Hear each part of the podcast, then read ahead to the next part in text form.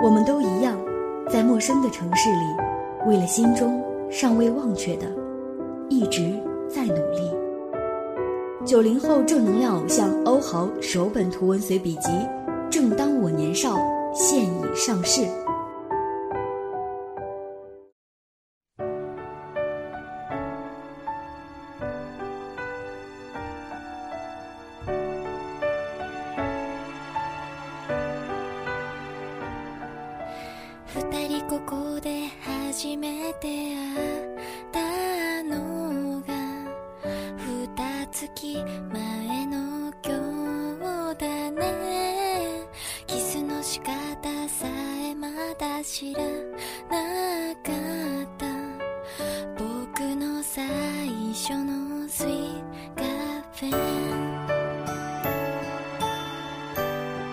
大家晚上好，我是雪曼，今天继续的为大家送出我们的雪曼电台之女生故事联播。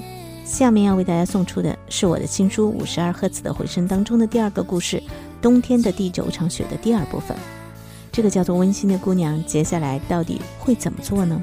让我们一起来收听女生故事《冬天的第九场雪》。主播依然是我们的编辑十六，希望你们会喜欢他播出的故事，给他多一点掌声。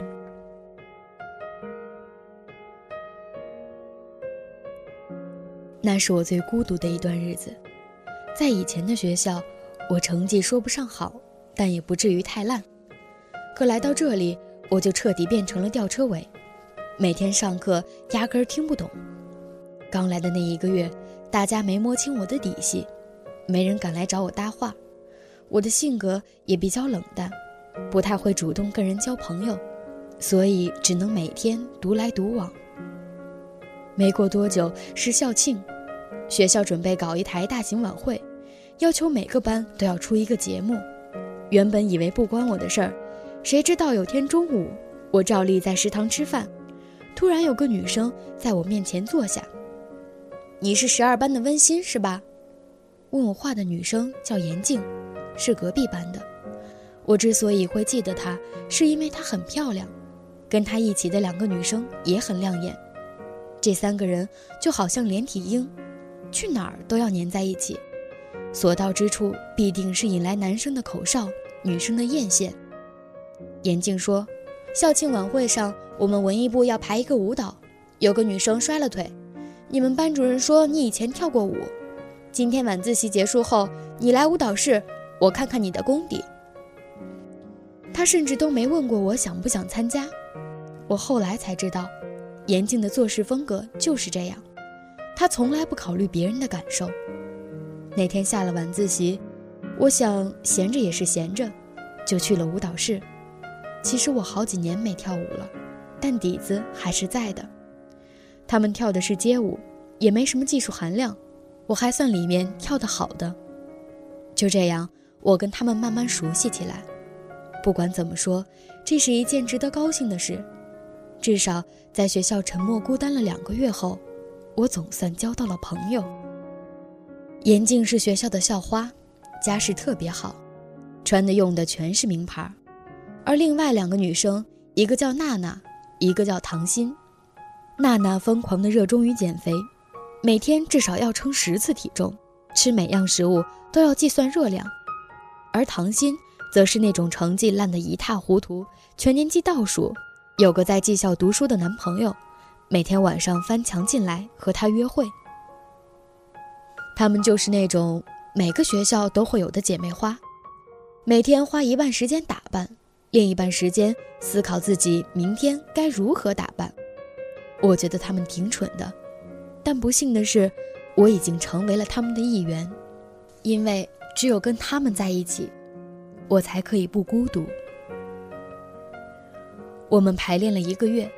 校庆时，我们的节目反响特别好，我也因此一下子被很多人认识。我遗传了我妈的优点，长得还算漂亮，再加上经常跟严静他们混在一起，没过多久就有传言说我是一中四大校花之一。在别人口中，我长得漂亮，家里有钱，简直是天生的公主。当别人赞美我的时候，我也只是微笑着不说话。当然，没有人知道。我是个杀人犯的女儿。我的生活也有了变化，以前寝室、教室、食堂三点一线，而现在却每天忙得要命。早上严静起得晚，我和娜娜还有唐鑫要去食堂帮她打饭；中午陪她偷偷溜到校外的理发店吹造型；晚上被他们几个拉着聊八卦。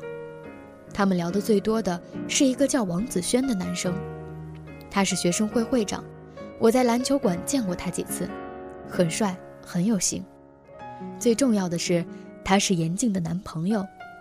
不过，他们最近似乎在冷战。严静一口咬定王子轩在求他和好，是他不愿意。但我不太相信，任谁都看得出来，分明是他对人家念念不忘。有一天下了晚自习，唐鑫和男朋友去约会，严静突然说她的睫毛膏落在教室，让娜娜去帮她拿回来。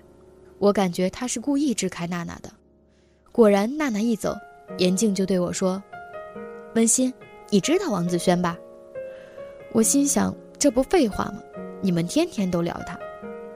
他说：“我听说学校会评选校庆最受欢迎节目演员，我想找王子轩打听打听结果。但是你也知道，我最近跟他闹得比较僵，你帮我约他这个周末见个面，怎么样？”我问他。为什么不让娜娜或者是唐鑫帮你问呢？哼，别以为我看不出来，他们俩都对他有好感。我开玩笑说：“那你就不担心我也喜欢上他？”他笑了一下，没关系，他不喜欢你这种类型。我听出了他的潜台词是，他看不上你，心里隐隐的有一些不爽。王子轩读高三。功课很忙，但无论多忙，每周五他都会去篮球馆打篮球。我按照严静的吩咐，逃了一节晚自习去篮球馆，果然看见了他。他正在和一帮高三的男生打球，我不太好意思叫他，站在场边犹豫了半天，直到有个男生跑来捡球，顺便问了我一句：“嘿，你找谁？”我小声地说：“王子轩。”他笑嘻嘻地回头，大声喊：“轩爷，有小妹妹找你。”旁边的男生坏笑似的起哄：“是把我当成来递情书的花痴了吧？”我急着大声辩解：“是严静叫我来的。”他皱了皱眉，把球扔给队友，向我走来。他又怎么了？我听出他的口气有些不耐烦。我突然紧张地结巴了起来，说话都不清楚了。更丢人的是，我竟然开始打嗝，一个接一个的，完全止不住。他说：“那个，想找你问一问最佳演员学生会的那个。”王子轩愣了一下，竟然转身走了。我傻愣愣的站在原地，窘迫的简直想咬舌自尽。谁知道过了一会儿，他又回来，手里拿了瓶矿泉水，拧开盖子递给我说。快喝口水！我一仰头灌了大半瓶，呛得眼泪鼻涕一起流。他终于忍不住笑了，我又闹了个大红脸。不知道为什么，一在他面前，我就变成了傻帽。严静是想问校庆最受欢迎演员的事儿吧？你告诉他，那是全校投票评选的，结果还没出来，学生会也不清楚。我说，你亲自告诉他吧。他这周末想约你见面，他说我没时间。可是他想听你亲自跟他说。他抱怨了一句：“哎呀，真是没完没了了。”然后转身对队友说：“我先回去了。”我跟着他走出篮球馆，还没下晚自习，路上没什么人，我们肩并肩走着，气氛有点尴尬。他突然问我。你们班的化学是张老师教的吧？我点点头，转念一想，他怎么知道我读哪个班呢？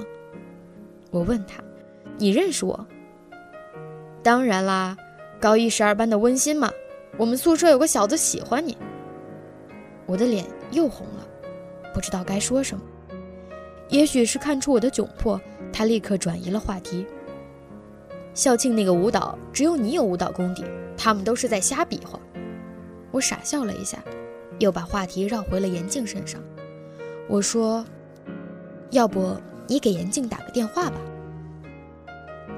我把他电话删了。他说。我突然灵光一闪，对他说：“要不这样，你打我的电话，我每天都跟他在一起。”于是我把我的电话号码告诉他，这是我第一次主动给男生电话，而他也没有拒绝，就存下了我的号码。我们走着走着就到了宿舍楼下。到了，你早点回去休息吧。我这才反应过来，原来他是特地送我的。我终于明白。为什么有那么多女生喜欢他了？他真的是个绅士。那我明天中午给你打电话。好的，我心情愉悦地哼着小曲儿，蹦蹦跳跳地上楼了。严静站在我宿舍门口，一脸望眼欲穿的模样，看样子是特地在等我。怎么样？他答应了吗？我摇摇头，说：“他说他没时间。”我刚想说，但他明天会给你打电话。严静的脸却突然晴转阴，不由分说的把我骂了一通。要你有什么用啊？这点小事都办不好，你脑子长来干嘛的？他劈头盖脸的骂完，气冲冲的就走了。奇怪，我的心情还是特别好。第二天中午，娜娜偷偷的问我：“严静今天怎么了？好像心情不怎么样。”我摇摇头说：“不知道。”这种时候。我还是什么都别说的好。唐鑫在旁边说道：“他早上被训导主任叫去办公室了，让他把头发染回黑色。”正说着，严静端着盘子坐下来。我就奇怪了，老师们都是心理变态吗？为什么不能容忍大家美美的来上学，不许这不许那，搞得一到学校就只能面对一群土鳖，谁有心情学习啊？唐鑫和娜娜立刻附和着说：“对对对。”我的手机响了，是个陌生号码，接起来，一个好听的男声传进我的耳朵：“温馨吗？我是王子轩。”我噌一下站了起来，严静白了我一眼：“你干嘛？”我握着手机一溜小跑，跑到没人的地方。“你你好，严静在你旁边吗？”我看了一眼不远处的严静。他正斜眼看旁边一个穿校服的女生，看她表情我就知道，她一定是在骂人家是个土鳖。我心里升起一股愤怒和厌恶，鬼使神差地说：“没在。”他问我：“对了，你喜欢看电影吗？”我下意识地对着手机点了点头。我有几张电影票，再不去就过期了。你周末有时间吗？我想也没想，立刻说：“当然有。”那就这么定了，到时候我给你打电话。我挂了电话，脑子里一片空白。刚刚发生了什么事儿？王子轩居然约我去看电影，我这是在做梦吗？我恍恍惚惚地坐回去。严静问：“谁呀？这么神秘？”我慌张地说：“我妈。”严静倒也没怀疑，就这样被我糊弄过去。那之后每天我都过得晕晕乎乎的。满脑子都是周末要和王子轩看电影的事儿。周五我回了趟家，翻出了自己最好看的衣服。到了周末，我早早起床，把自己打扮一番。出门时，连煤老板都忍不住多看了我几眼。我妈问：“你这是要去哪儿？”我回答他：“我去同学家给他过生日，待会儿直接回学校。”我在心里默默地排练着，到了电影院之后该说什么。我可不能像上次那样冒傻气。可是到了那儿，我才发现，原来不是我们两个人约会，王子轩竟然叫了七八个人，完全不是我想象中的那种状况。王子轩说：“我们这个群体只吸纳真正懂电影和喜欢看电影的人。”我好奇地问他：“那你凭什么觉得我是那种人呢？”他看着我，很真诚地说：“直觉。”虽然没能跟他二人世界，但我也算因此认识了他的朋友。他们有一个电影爱好群，经常一起聚会。我拼命恶补电影知识，终于跟王子轩他们打成一片。我在学校里混得越来越如鱼得水，甚至有人说我才是一中的校花。要知道，这个头衔以前可是严禁的。有一回他们组织郊外野餐，一个女生突然问我：“对了，从来没听你说起过，你们家是干嘛的？”我犹豫了一下，硬着头皮说：“我爸自己开公司。”哦，大老板，难怪。我敏感地问他：“难怪什么？”他回答：“难怪你用得起喵喵啊！你这个钱包是今年的限量款吧？”他这么一说，连王子轩都回头看了一眼。其实这个钱包是我妈的，她觉得颜色太花哨了，不喜欢，顺手给我的。要不是那个女生提起，我都不知道这是名牌。可是王子轩那一眼，让我的虚荣心噌的一下就膨胀了起来。王子轩问：“对了，你以前是四中的吧？”我点点头：“嗯。”我们班新转来一个女生，好像也是四中的。他随口一说，我心里咯噔一下。没过多久，校庆票选出来的最佳演员终于揭晓了。万万没想到，得奖的居然是我。在人来人往的食堂里遇见严静，我对她说：“亲爱的，你的实力有目共睹，这个奖我实在受之有愧。我跟子轩说，让学生会重新再发起一次投票吧。”严静终于爆发了，她冲我吼道：“你以为你是谁啊？谁稀罕这个破奖啊？送我我都不要。子轩是你叫的吗？你再这么叫他，我撕了你的嘴！”所有人都停下来看好戏，我委屈的眼泪汪汪。就在这个时候，王子轩出现了，他像一个擎天柱一样挡在我面前。这下严静火气更大了，我就猜到你跟这个婊子关系不一般。严静，你嘴巴放干净点。王子轩的声音里已然有了愤怒，他拉着我转身就走。严静在我们身后歇斯底里的吼道。王子轩，你给我站住！王子轩就真的停下来，他回头说：“我们已经分手了，请你以后不要再来打扰我，也别再找温馨的麻烦。她跟你不一样，她是个很单纯的女孩。”刚刚还趾高气昂的严静，此刻像一只斗败的公鸡，眼睛红红的，似乎马上就要哭出来。没有人知道，刚刚我是故意的。只怕没人提醒我该怎么追，只怕想不起最单纯的梦，怕不再轻易动容。挫折的风会训练胆小的翅膀承受，越不安越要勇敢的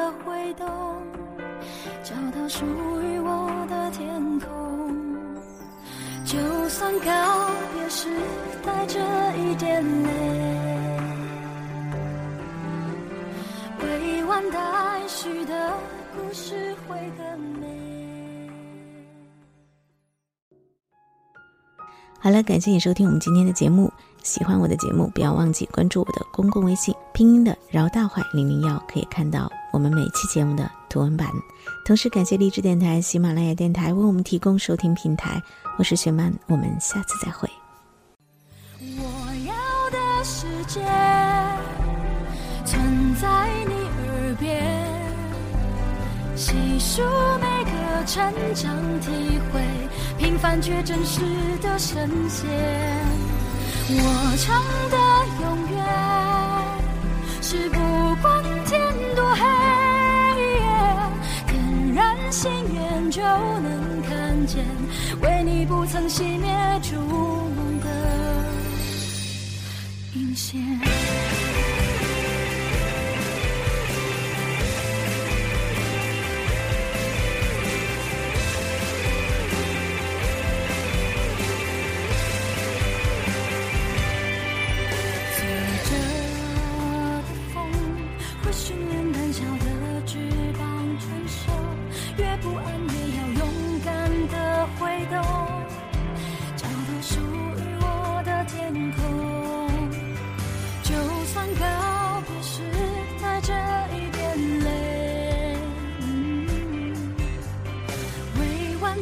许的故事会更美。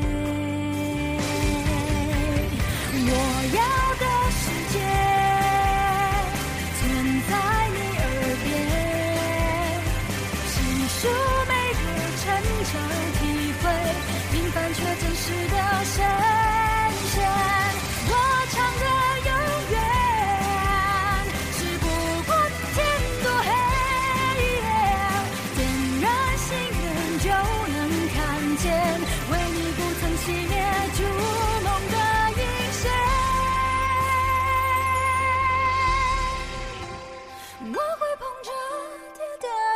装却更倔强的脸，将故事继续编写。燃烧的信念，绝对够撑到梦想实现。我要的世界，存在你心间。闭上双眼就能感觉，彼此的鼓励在有。